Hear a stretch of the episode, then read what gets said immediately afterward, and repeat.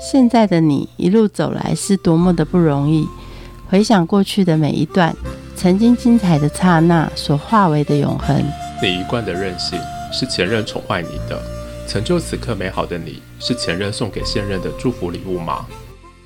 欢迎收听《谁教会我的一件事》，我是贝大小姐，我是 Rico。哎，我最近在学塔罗，哎，哎，我帮你算一下好了，你来想个问题，然后抽一张卡给我。一定是爱情啊！最近分手，你觉得我下一个男人什么时候会来？那抽张卡。为什么是一个道德一个很奇怪的人？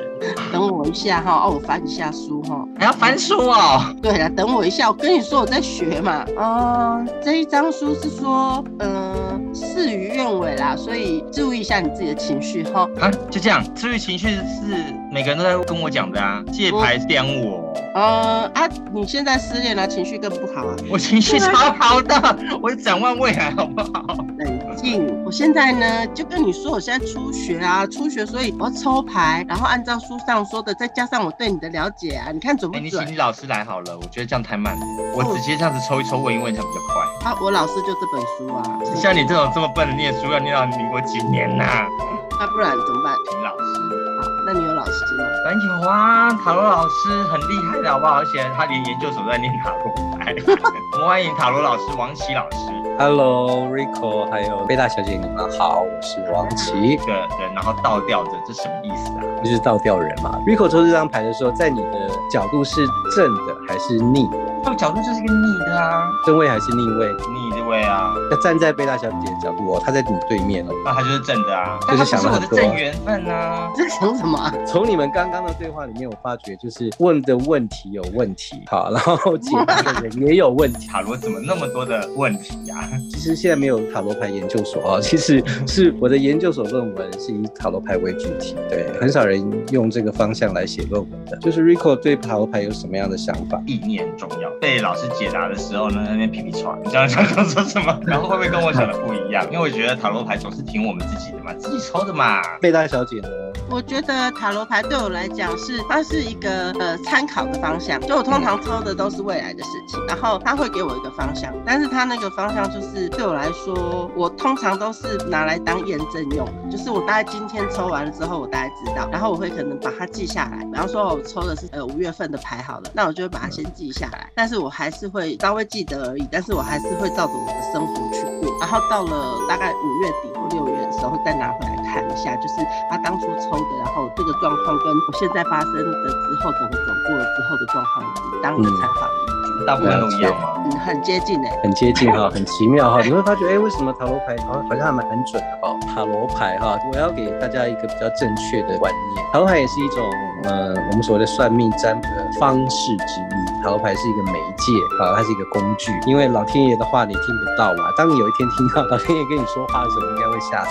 其实很多人对算命这件事情，呃，会有很多很多的迷思，然后也有很多很多的命理老师呢，为了要展现他自己的专业，或者说他非常非常厉害，所以他讲话他断言会非常非常的直接哈。我告诉你就会这样，告诉你就是这样，为了要展现自己的专业哈。但是呃，我经过我学习塔罗牌二十年的经验，我觉得塔罗牌里面丢出的那些 sign 这些讯息，其实是一个非常非常重要的参考值。我提到的是参考值这件事情。秘密这本书，秘密法则说吸引力法则哈，未来是可以被想出来。我这二十年来一直站在贝大小姐刚刚有一个非常非常正确的观念，就是一直在验证。我觉得我会一直回顾，然后之前所发生的事情，或者帮别人算过的事情，我都会帮，就是做一些记录，然后去验证或去检讨一下自己解牌的方向或方式。刚刚提到就是我们用一个比较正确的一个观念，因为刚刚 Rico 讲说，哎，就是我自己内心的声音嘛，没错，只要我诚心诚意就够了嘛，没错，就像我们去庙里拜拜一样，大家都会说心诚则灵。你去庙里拜拜呢，去寡杯，然后去问这个观世音菩萨啦，或关公啦，哎，我的感情运势如何？我的事业运势如何？然后是不是这支签？哎，如果是这支签的话，他给我一个圣杯，然后我就去找，就是把那支签找出来之后呢，请庙公解签，因为我看不懂那个签诗嘛。好，所以其实是一样的道理，就是说算塔罗。牌一样，就是绝大部分的人都不了解塔罗牌每一个牌的图像代表的任何意义哈。所以当在抽出来的牌是心诚则灵一样的道理。然后抽出来之后呢，请塔罗师解牌，就跟我们去庙里抽签一样，抽出来的签我看不懂，我请庙公帮我解签。所以其实塔罗师或任何的算命师或命理师，大家都要把它当做他是个庙公解签的人。解签的人呢，他当然有功力的深或浅，有些你知道随便解一解，就像刚刚贝大小姐一样，就是比较含糊、比较模棱两可的方式去帮 Rico 解牌哈。但是对这个牌的深入的了解，然后从塔罗斯脑子里面消化这些 sign 之后所反馈出来的解读。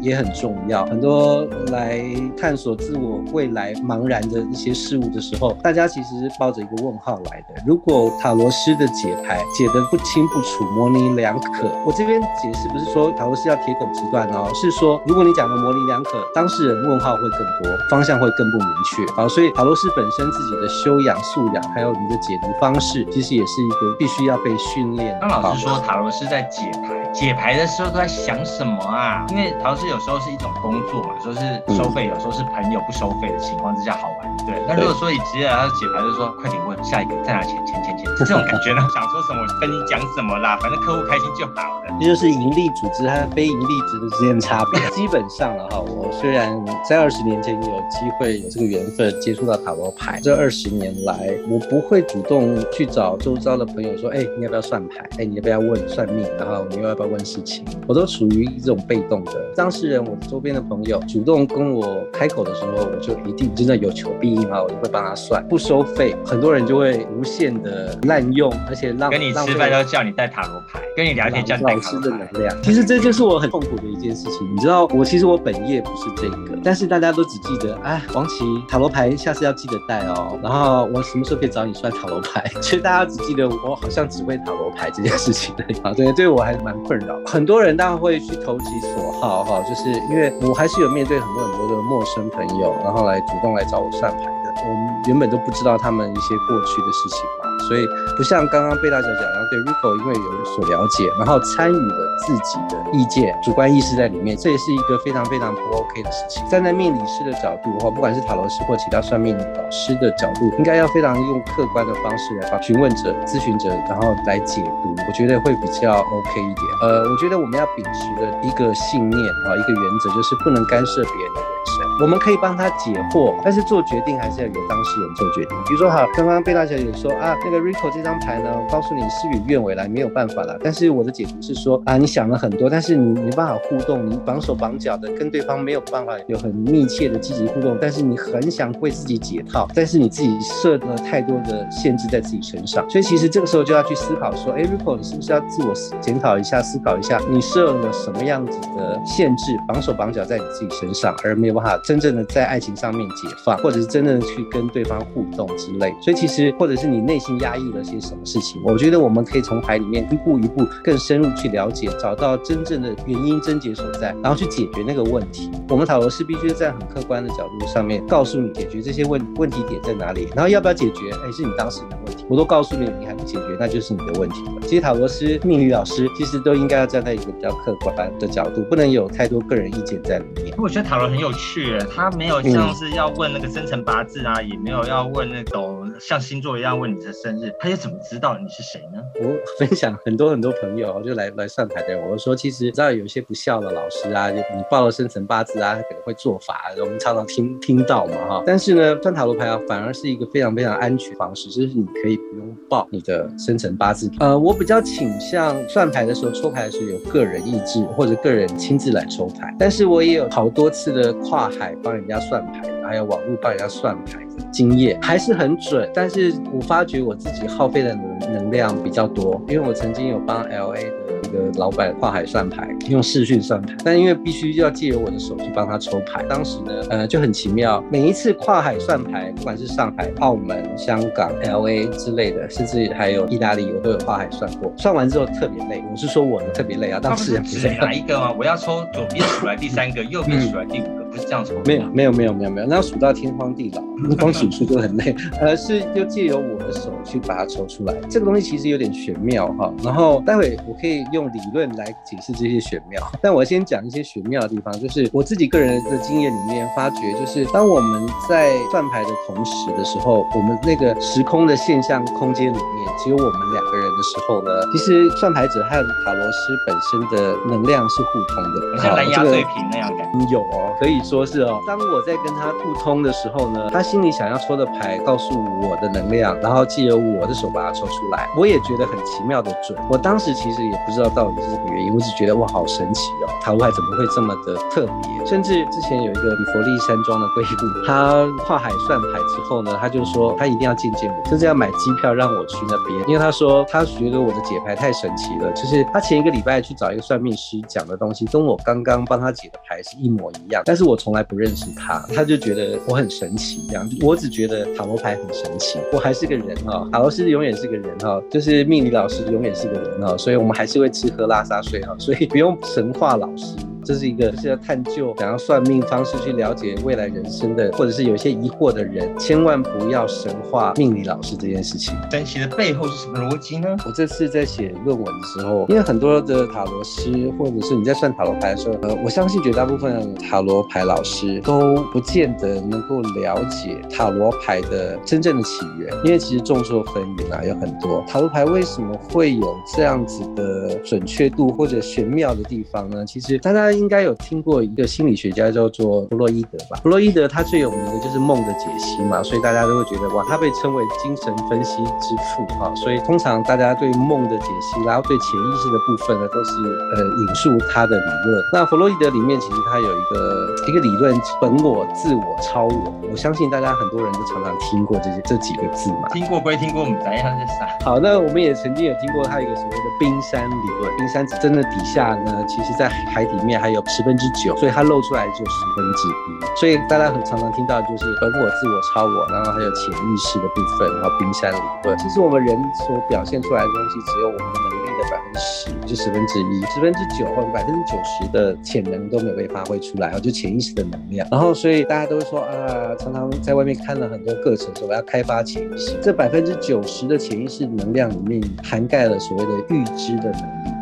其实我们都有吗？当然，我们是天生的，我们每一个人其实都有能量的，都是都是一个非常厉害的人哈。所以大家不要小看自己的能量，其实每一个人都有。大家其实可以努力的，或者说尽量去开发自己的潜能。比如说，好 Rico，你今天出门的时候，你左出门，然后向左走，向右走，谁告诉你？小贝啊，他说左边有公车还是右边有公车啊？我导盲犬。那小贝你自己走出门的时候，你要向左走还是向右走？A P P 啊。现在人为什么潜意识越来越迟钝？就是我们太依赖。所以人会慢慢退化，像有些人开车的时候，他不就是没有导航，他不会开车哎。以前没有导航的时候是怎么过日子？靠经验啊，靠直觉，靠记忆啊，对啊。你现在有手机了，你完全记不住你所有朋友里面的电话号码，你你以前都还记得住别人家电话号码，所以人的那个潜意识能量慢慢退化掉。科技啊，越来越人 始终来自人堕落，懒惰吧。所以其实有这个我的论文里面有引述的这个弗洛伊德的冰山理论的里面的潜意识哈，但是呢，更厉害的不在这里哈。更厉害的其实是本来是一个弗洛伊德的一个学生叫荣格，他也是一个心理学家。他呢后来跟弗洛伊德翻脸，本来是好朋友哈，是师生关系，后来翻脸，因为荣格又自创了人格分析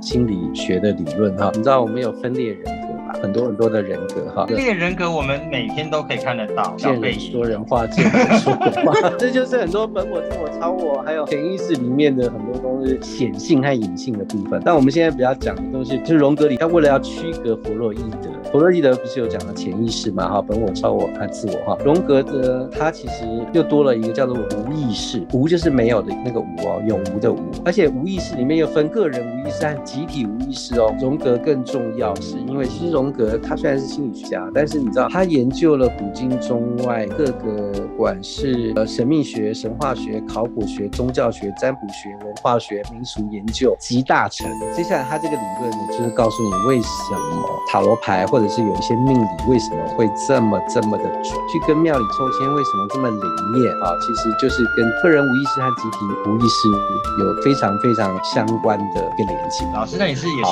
无意识踏上塔罗之旅吗？人生注定逃不过，就是逃不过。其实，在二十年前的在前两年，就是二十二年前，我的一个好朋友呢，都叫他仙姑，因为他开始学塔罗牌，一直抓我们这些朋友算牌，就像贝大小姐一直抓 Rico 来算牌是一样的。但是这两年呢，就是哎抽牌，我觉得哎还蛮奇妙的，这些牌都说中了我的心。但是呢，我就是没有想要学这件事情，对塔罗牌一点兴趣都没有，我就没有想要学。直到两年后呢，就是二十年前，他忽然送了我一副牌，他就说王姐，这副牌我进不去，送给你好不好？进不去，我那时候也我也听不懂啊，什么叫什么鬼东西啊？什么叫进不去？你既然没有有要修这副塔罗牌，你就送给我。对，然后我讲说，那我就玩玩看好了。我刚刚说了一个重点是叫玩玩看哈，所以很多人也一开始认识塔罗牌的初期也都会觉得，哎，塔罗牌好像很好玩，我来玩玩看好了。其实这是对塔罗牌大不敬。是我研究了塔罗牌玄妙之处之后，我才告诉大家说，不可能用玩的心态哈，因为你的命不是拿来玩，是要来探索。所以其实我那时候也是一个没有什么预设立场，就是好吧，就是每天像贝大小姐一样，我每天就是拿我自己当实验品。我那本书很特别，因为很多人说算命不算自己，但是那本书竟然告诉我要算自己。算完自己之后呢，当你发觉这个牌在刁我，或者是戳到你内心某一些点的时候呢，或者在反讽你啊，或嘲笑你自己的内心里面的时候，或或者是警告你的那种共感出现的时候呢，表示你跟这个牌通了。那你说的对，牌很容易刁人呢。刁不刁要看你的那个塔罗师是不是有个主观意识，就借机可以骂你啊或之类的。像刚刚贝大小姐，我那时候一开始的时候我也很痛苦，就是每抽一张牌的时候，我跟费大小姐一样，我要翻书一下，我看一下这个牌是什么意思。它有固定的牌阵嘛，然后牌阵就代表什么样的意思，什么位置，什么意思。我就后来一个多月之后，我觉得好累哦，好烦哦，我也不知道为什么。好，其实有一个有一个声音告诉我说，要把牌把书丢掉吧，不要看书了。我为什么那时候那么烦？是因为我同时那时候又有另外一个朋友也送我另外一副塔罗牌，然后我就有两副塔罗牌。这两副塔罗牌，我那时候也觉得没有什么意义，也没有什么觉得特别的地方。我那时候是同时交叉比对参考这两副塔罗牌的。那一个月根本就是逼死自己，觉得好烦，然后根本不想看。这样比较特别的是，这两副塔罗牌竟然我现在去深究、去探讨之后，这两副塔罗牌其实是塔罗牌世界里面的最经典的两副塔罗牌，都在我身上。冥冥之中，你们就会相遇的感觉。一个是一个是韦特哈，这比较平民化一点哈，说人话的；一个是比较说神话的 d y 塔罗牌。我当时一次两位不同的朋友送我这两副塔罗牌，所以我那时候研究的时候，其实我有点痛苦。一下子很潜意识的玄学的，很直觉式的，一个是很入世的哈，很白话。这两副塔罗牌我非常的拉扯，在那一个月的时间里面，抽了这个副牌之后，我又去看那本书，然后又交叉比对，然后之类的。后来一个月之后，反正有个声音告诉我把书丢掉吧，把那些牌阵丢掉吧。然后还有一个想法就是牌阵呢是人创的，那我也可以创一个牌阵喽。所以当下我就自己自创了一个牌阵，我觉得我得心应手，或者我比较顺手的牌阵，一直到。到现在，然后这个牌阵呢屡试不爽，二十年，我也是觉得一个很神奇的事情。叫牌阵，牌阵其实是找原因的，因为你知道很多教学的书里面有各种不同的牌阵，有十三张牌的，有有七张牌的，有三张牌的。三张牌最简单的就是代表现在、过去、未来之类的哈。然后有十三张牌，叫对方抽三张还是抽七张，或者怎么样抽法叫牌？所以呃，我觉得那些东西只是看一个大方向，并没有办法深入研究每个问题的探索哦。所以其实我那时候就把牌阵这些概念。先丢掉，我就自创一个牌阵出来，帮大家找原因。就是每一个人，比如说问题，比如说 Rico，为什么我抽到的是倒吊人？我到底自我设限了一些什么东西？然后我的牌阵就可以慢慢慢慢的深究，去把它找出真正的症结点所在，找出你为了什么东西设限。比如说是过去感情的创伤啦，或者是说，嗯，我真的好喜欢他，但是我不敢开口啦，或或者在言语上面的或行为上面的一些自我设限，好，或者是我怕被拒绝之后，我会怕我会很受伤，我会很没有面子，好，所以这些东西都可以找到一些原因。然后告诉咨询者，然后就是来问牌的人，看他愿不愿意去解决。好，所以其实掏牌很神奇。而且收到两副牌，然后有的入世，有的很哲学性的感觉。塔罗的上面的图腾不都一模一样吗？就像扑克牌一样，它会变化吗？扑克牌其实就是从塔罗牌衍生出来，所以我跟你讲，所以为什么大家都会觉得我们在玩扑克牌，玩扑克牌，然后为什么很多人就说啊，扑克牌如果要拿来算命的话，要用新牌，不要用那个被人家玩过的牌啊，因为不进了哈。所以大家都有一些潜意识在里面，有这样子的讯息就告诉我们啊，扑克牌其实就是我们头牌有分大牌和小牌，大的。主牌就是大阿尔卡纳，那小牌就是那个五十六张，那个权杖啊，什么圣杯哈、宝剑，还有钱币牌。扑克牌就是从小牌里面衍生出来，啊，一到十三。其实塔罗牌呢，就是结合了一个人生命成长，就从出生开始，结合一些心灵之旅啦，或知识的吸收啦，考验经验成长，到面对种种的判断，或者说遭遇的一些状况的整合。好，其实它是一个人生的成长过程。我简单以大牌来解好了哈。第一个愚者哈，就是愚者就是啊，不是说你是笨蛋哦，就是像刚才人一出生的时候，什么都不知道，就开始学习，然后开始摸索，然后有点那些小孩子嘛，天真自由啊，开始学习这样子。但是那些小朋友呢，听不懂人话的时候呢，他得到的是什么？是他的直觉。所以第二张牌叫魔术师，就是从天上来的灵感。所以小朋友刚出生的时候，还在学习阶段的时候，你看那些反应都是来自于天上灵感给他。的直觉本本能。二号牌是祭司哈，其实你知道我们以西洋来讲，比如说小朋友就是要去受洗，有没有？要去教堂啊，要接受一些什么祝福之类的哈。所以其实呃，下一步就是借由女祭司帮他成长，点醒他的一些直觉。下一张是皇后牌，通常就是女性嘛，妈妈的照顾小朋友啦。然后再接下来就是皇帝牌啦，就是爸爸在给他在教育一些什么样的讯息啦。接下来又是教皇牌，教皇牌要告诉他们有一些社会的规。范啦或道德标准，慢慢加注在这个小朋友身上，慢慢成长哦。没错，然后接下来又是猎人牌，就开始要谈恋爱啦。对，谈恋爱又开始有一些成长，成长之后要出去工作啦，或有一些战车牌，然后就需要一些力量哈，生命力啊或热情。但是碰到挫折的时候，就像隐士牌一样，又自我反省，又孤单，又走自己的路，然后开始消沉啊，一些状况都出现了。然后就开开始慢慢了解到，哇，原来这个事情人生不是这么顺的哈，也有一些比较低潮的时候，开始了。解了，然后然后发觉哇，很多东西都是命运在运转，所以有出现了命运之轮。好，命运之轮之后，你觉得命运公不公平呢？会出现一些正义啊，正义当然还有一些社会上面的一些规范、法律上面的问题。然后接下来呢，那下一张牌就就是你刚刚讲的倒吊人哈。当你知道很多很多不公平的事情的时候呢，在拉扯你的逻辑理智的时候呢，你就会很多东西被，比如说你要屈服啦，或者是被束缚住，然后所以很多东西没办法施展开来。然后倒吊人有时候我们在慢慢更成长的时候，就发觉哇，会面临到死神啊！原来人生真是有生死的。了解生死之后，就开始调节哈节制牌，就开始心里要做一些调整。调整完了之后呢，就发觉哇，原来这个世界上有阴暗面，有黑暗面呢，就是魔鬼的诱惑啦啊，有一些毁灭的东西，有一些比较那个负面的情绪哈。然后高塔牌就告诉你啊，很多事情并不是这么的完美，或者是一成不变，或者是你永远都可以握在手上。所以有一些高塔牌会有一些东西是瓦解掉了、破灭掉了，所以你必须要重新建立起来。重新建起来的时候，你需要新心。新心代表一种希望，然后信任自己，然后希望一些灵感慢慢开始又重新的创造。然后呢，但是还是内心会经过这么多的成长过程里面，还是会有阴影呢。所以月亮牌其实其实有一些神秘的力量等你去挖掘，就是说我们说的梦境。但是它有代表一些恐惧的召唤，然后所以其实还是会有一点点的感性的那一部分，不是很理性的部分。最后你参透之后呢，你就像太阳牌一样，就是非常热情的往前冲哈，去享受你的人生，能创造自己的。所谓的喜悦快乐，然后再给自己的重大成功，然后最后你开始有一点智慧了，哈，就开始进入审判牌了。我们就看到有一些老者或者比较长者，他就比较有智慧了，因为他人生经历过了一些过程之后呢，就他可能有一些清晰的判断力，然后他的信念比较执着，或者是有他的一些使命感。然后最后呢，到达世界牌，所以我们的功德圆满啊，所以表示说哦，所有的东西，我的人际关系，很多人生的成就有开花结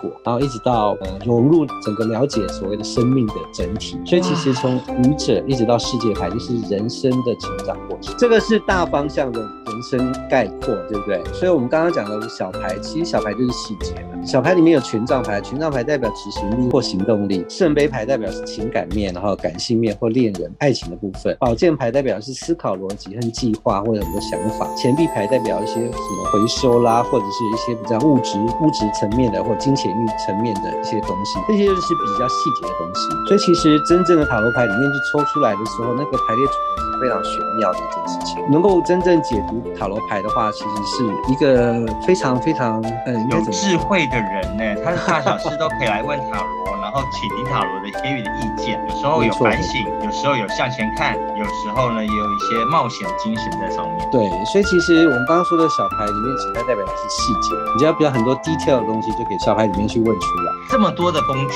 但它还有一个叫做几率的问题。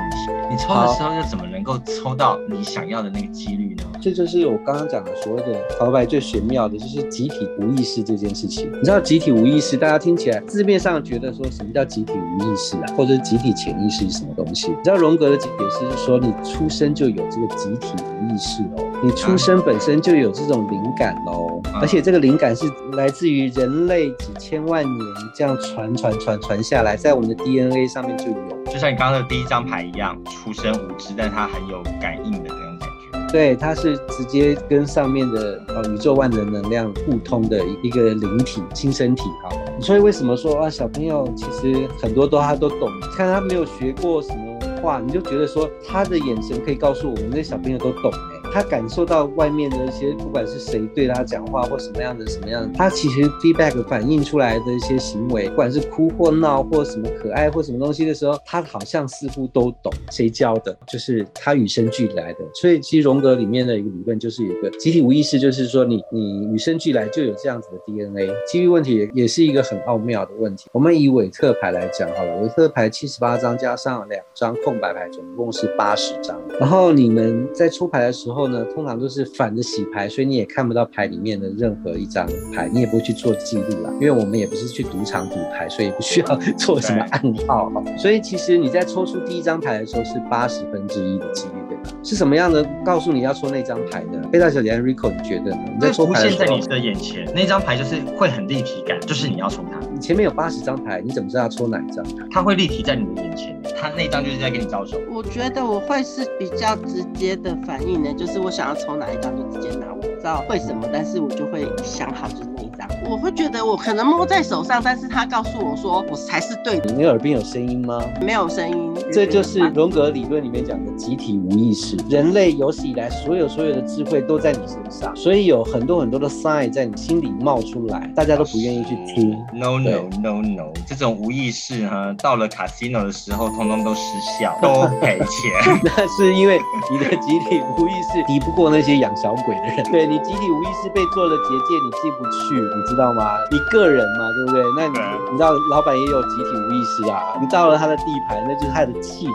不要以为你的直觉都会准啊，你的直觉告诉你不要赌，但是你是死命的一直在 casino 前面就是不走。一开始他都会让你赢啊，一定有一个声音告诉你好了啦，今晚就说走了吧。但是你不愿意啊，你想要越赌越大啊。这就是有两个声音啊，天使与恶魔，所有事情都有哎。你明知道这不对了，可是呢，天使和恶魔。就开始交战，所以你还没有到达那个什么大牌里面最后的审判牌，就是清晰的判断力啊。你现在可能还是走到那个所谓的魔鬼牌嘛，就是恶魔牌的诱惑嘛，你受不了那些诱惑，你会继续把自己套进去啊。所以你还没有大智慧，你只有小聪明。刚刚我要讲的东西其实就是所谓的直觉了哈，直觉觉的延伸啊。没有人告诉你抽什么牌，心诚则灵好，所以你心里要非常非常干净。所以每一次我在帮人家算牌的时候，我一定会净化磁场，维持这个磁场上面的干净，还有就是呃让当事人。直接洗牌，就是这一副牌就是你的，你洗完之后，这副牌就是属于你自己的。然后这个时候呢，会出现我刚刚提到的罗格里面比较共识性，就是同时效应，就在我们这个空间里面的能量是互通的。所以当事人呢，抱着疑问而来，有一些混沌，有一些迷惑而来，但是我的能量是干净的，好，所以我的能量会跟你的能量沟通完之后呢，塔罗师通常会帮除了你们抽出来的牌之外，我自己设计的牌阵就是补强你的能量要传达的讯息，会更仔细、更精。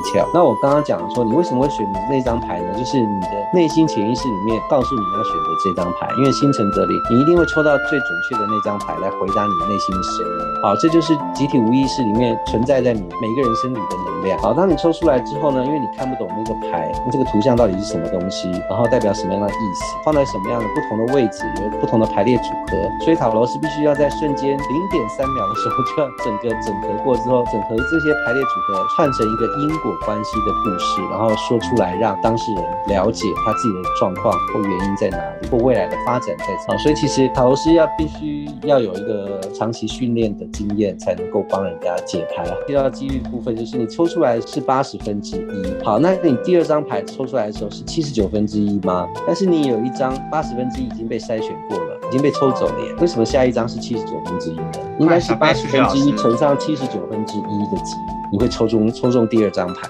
因为它已经是第二轮的筛选，对不对？所以第三张牌的时候又要再乘上七十八分之一，觉得哇，这个几率这么这么这么的小，为什么我还是可以抽出一个符合我内心潜意识要告诉我的声音的一张牌呢？这就是它玄妙的地方。好，几率非常非常小。好，这就是荣格里面提到的所谓的呃同时性，在那个当下的现象空间，就是只有我们两个人算牌的现象空间里面会产生一个磁场，它会产生一个同时性。像比如说我不认识你，我为什么也可以补这些牌？就是同时性产生了效应，发展出了一套就是非因果的理论。它在一个瞬间内所发生的所有事情都有意义上的关联，甚至意义无所不在哦。这个理论对塔罗牌占卜上面其实有很大很大的意义。为什么这么准？因为塔罗师和当事者或询问的在算牌的人呢，在算塔罗牌的当下的瞬间，就是在彼此建立一个意念同时性。好，在那个空间里面，瞬间找到问题和抽到的牌之间，然后代表的意义关联，像磁场共振的感觉。对，所以它的玄妙的地方在这，大家都觉得玄妙玄妙，但是没有理论可以套进去。但荣格里面的同时性，它是你知道，它是从我们中国古老的易经推演出来的同时性的概念吗？之前我们讲说跟庙公啊，或者是跟谁啊求解亲啊，都要他要有修德。塔罗老师要修行吗？嗯，我们要修行，就是我们要非常非常的客观，哦我们要有我们的素养，就是我们讲出来的东西不能太模，就是比如说我我明明看到牌上面凸出来这些 sign，我一定要告诉你啊。比如说好太阳牌反牌好了，太阳牌是一个非常正面的牌，然后往前冲，抱抱着热情，然后赤子之心向前冲刺的牌。但是如果是反牌的话呢，反牌通常就是前一张牌的功课没有。做到。那前一张牌是月亮牌，月亮牌代表什么？内心有一些阴影存在，有一些门槛跨不过去。比如说怕别人讲闲话啦，或者是其实我明明知道我会成功，但是好遥远。但是我也知道这中间过程里面会有很多很多挫折，所以我太阳牌就反牌，我就没有办法义无反顾的往前冲出去。啊，其实是找原因的。荣格这个同时性的理论，其实对塔罗牌或各种算牌为什么为什么这么准，找到了一个所谓的理论性。啊，因为很少有一个理论可以套用这个东西，套用命理这些部分。大家知道集体无意识理论 才能有共振的感觉，个人无意识和集体无意识，所以集体无意识就是你内心百分之九十的强大的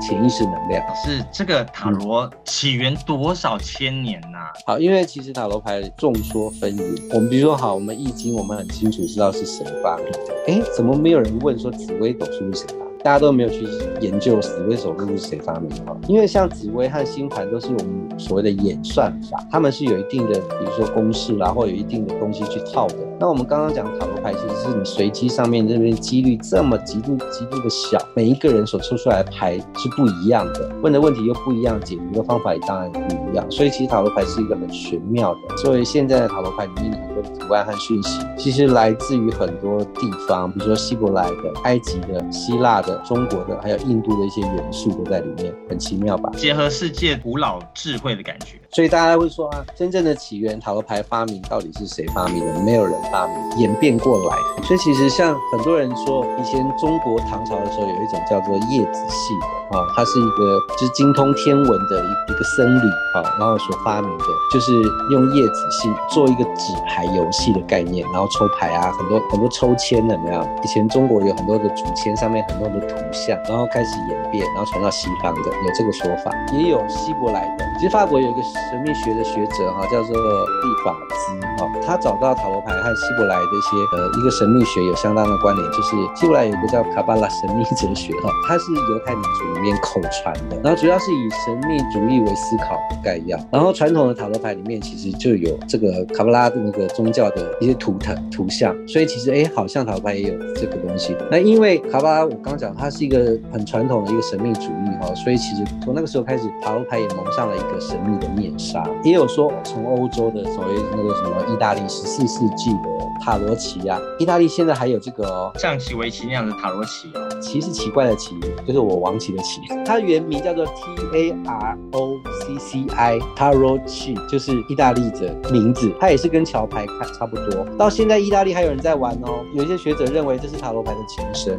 从十四世纪一一直延伸到现在。好，另外还有一个就是说，因为我们刚刚都说塔罗牌可以预知未来，对吧？所以其实有一有另外一种说法，就是当时的罗马教廷哦，就是打压这些神秘学和预知能力的人，因为他们觉得说啊，预知的能力这是神的能量，怎么会是在人的手上？所以塔罗牌有一度就是被打压哈，然后变成地下化了。塔罗其实有一个集体无意识会产生共振，会有个预知。如果你这个皇帝或者在世的人，其实如果太恶毒，不是说像秦始皇那样，大家都会诅咒你嘛，即使意识就叫你倒啊，那他们大家就很害怕，就会打压他们，觉得你你这些预言都是真的。神秘学里面既然是口传的，那些图腾从哪里来的啊？知道在最原始的时候，比如说太阳，它左右就是画简单画一个圈圈，然后几个几道光芒，画一个弯形的代表月亮。其实各个古老的民族，其实最早期的时候都是从大地这些早一些元素所看出来的，然后慢慢画出来，然后慢慢演变成文字。我不知道你们知不知道韦特牌的魔鬼，它是就恶魔的样子，然后有两只脚嘛，像两只羊角一样。你知道西洋的一些恶魔里面都有有长角，对不对？恶魔牌的那个主牌的意思呢，在塔罗牌里面代表是摩羯座，所以摩羯座是很恶魔星座。摩羯座为什么叫恶魔 c l o u d y 的那个恶魔牌呢？它也是一个山羊的图，就是摩羯的图像，但是它有两颗很像人类阳具的睾丸，好，它里面有一些图像。那图像里面呢，代表是欲望，啊，就是性的欲本能啊，或者是欲望啊，或者贪嗔痴，哈，不管是 c l o u d y 的恶魔牌，或者是韦特的恶魔牌，其实都有相关的连接，都有摩羯的的脸孔，就是那个山羊摩羯的脸孔哦，所以所以摩羯座已经跟恶魔画上等号，所以你知道很多人碰到摩羯座，发觉摩羯座都就内心欲望很大，好吧，基本上都说摩羯只会啪啪啪，什么都不会，或者是很多诱惑哦。虽然摩羯好像很有计划性，他的计划来自于他好多好多欲望，所以他必须要为这些欲望做很多很多的计划。很多人说摩羯座是刻苦耐劳，那是山羊的本性没有错，但是掩饰不了他内心很多很强大欲望的爆发。然后在摩羯座呢，在韦特牌里面呢，代表他有一个牌意叫做错以为没有别的选择。摩羯座其实也是很死脑筋的，就是为了达到欲望的时候很死脑筋。很多人都觉得摩羯座不懂得变通啊，他只照想照着他的计划去走。明明外人觉得说摩羯座你干嘛人生过得那么辛苦，但是不好意思哦，他就是把自己套进去，他觉得就算是内心不平衡呢，但是他还是要照着他自己的计划去达到他自己的欲望。然后欲望欲望达不成呢，然后还会自欺欺人，就是找理由告说服自己说啊，也不是啦，好，就是嗯，或者是粉饰太平啊，或者图腾嘛，哈，就是 Cloudy 恶魔牌的图腾和那个韦特的图腾，其实有一些东西是相连接，因为现在很多很多的塔罗版本哈，因为可能出版社啊，或者找都很，甚至找很多什么少女画家啦，或者什么什么东西画的很可爱啦，或什么之类的哈，我觉得其实不是说不好啦，只是说呃，如果了解塔罗牌有这么更深层的原始意义存在的话，就不应该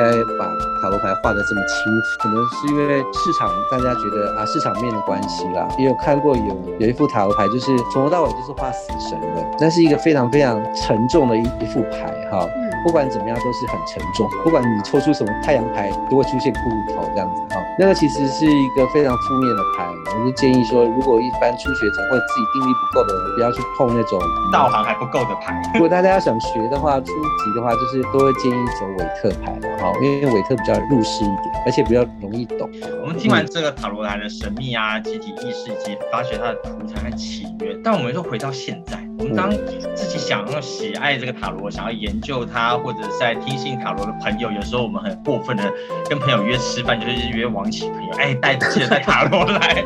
我们应该有什么样的正确心态来看待这个塔罗给的讯息，怎么样借由他的讯息引导来展开我们这一辈子的人生学习之旅呢？算塔罗牌其实不是只有当事人的问题，你就是你提出问题的人，其实解牌的人也很重要，所以即使是两个人互动都很重要。不管是塔罗师或者是来算牌的人呢，其实都要有一个正确的观念啊。第一个来算牌的人，其实你不能再用玩牌的心态来看待塔罗牌这件事情。你如果你很严肃的看待你自己的人生的话，就不要太嬉戏或者是玩乐的心态来看待来算牌哈。我觉得这个是要建立的哈，就是你要先尊重塔罗牌，心诚则灵。我相信你去庙里，你也不会大声喧哗，不会嬉闹嘛，对不对？有一个神像在那边，会有一点敬仰的感觉哈。所以其实塔罗牌也是一样啊，因为算都是你的人生啊，说的是你的命啊。如果你自己的对自己的人生都不够尊重的话，那你就不要来算牌。啊，这是一个很重要的观念。第二个就是一样，从头到尾一直提醒塔罗斯的，就是不可以介入你主观意识在里面，你必须很客观的。他抽出了什么牌？因为只要抽牌的人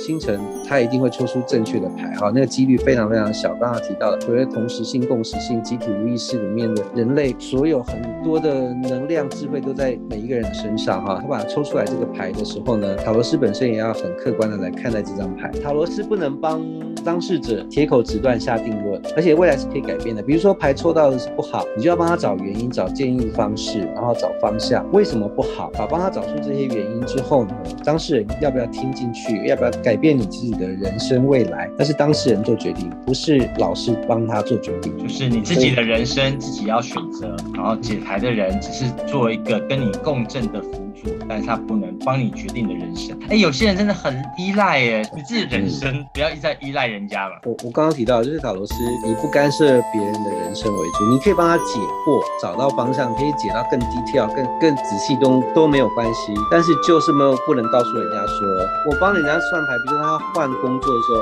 ，A、B、C 三个工作，我会把你去 A 公司会发生什么事情，B 公司会发生什么事情，C 公司会发生什么事情，我都会告诉他，然后你自己做决定，你要 A、B、C。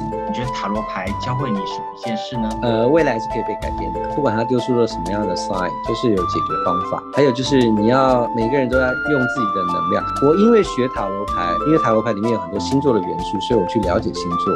嗯，然后后来我又发觉塔罗牌里面有很多能量的元素，所以我去了解能量学。啊，所以其实塔罗牌教会我好多好多事情，然后去把它很理性、客观的来看待命这件事情。那老师，你有逆着他走过吗？他跟你说建议不妥，你就是顽皮，我就走，非走这条路不可。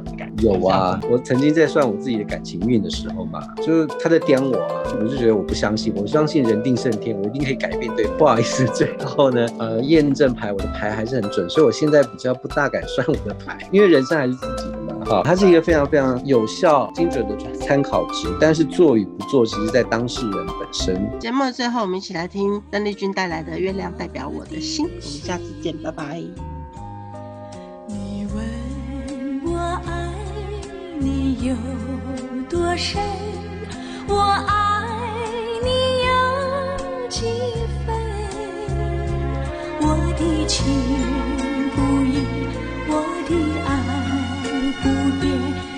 亮代表我的心。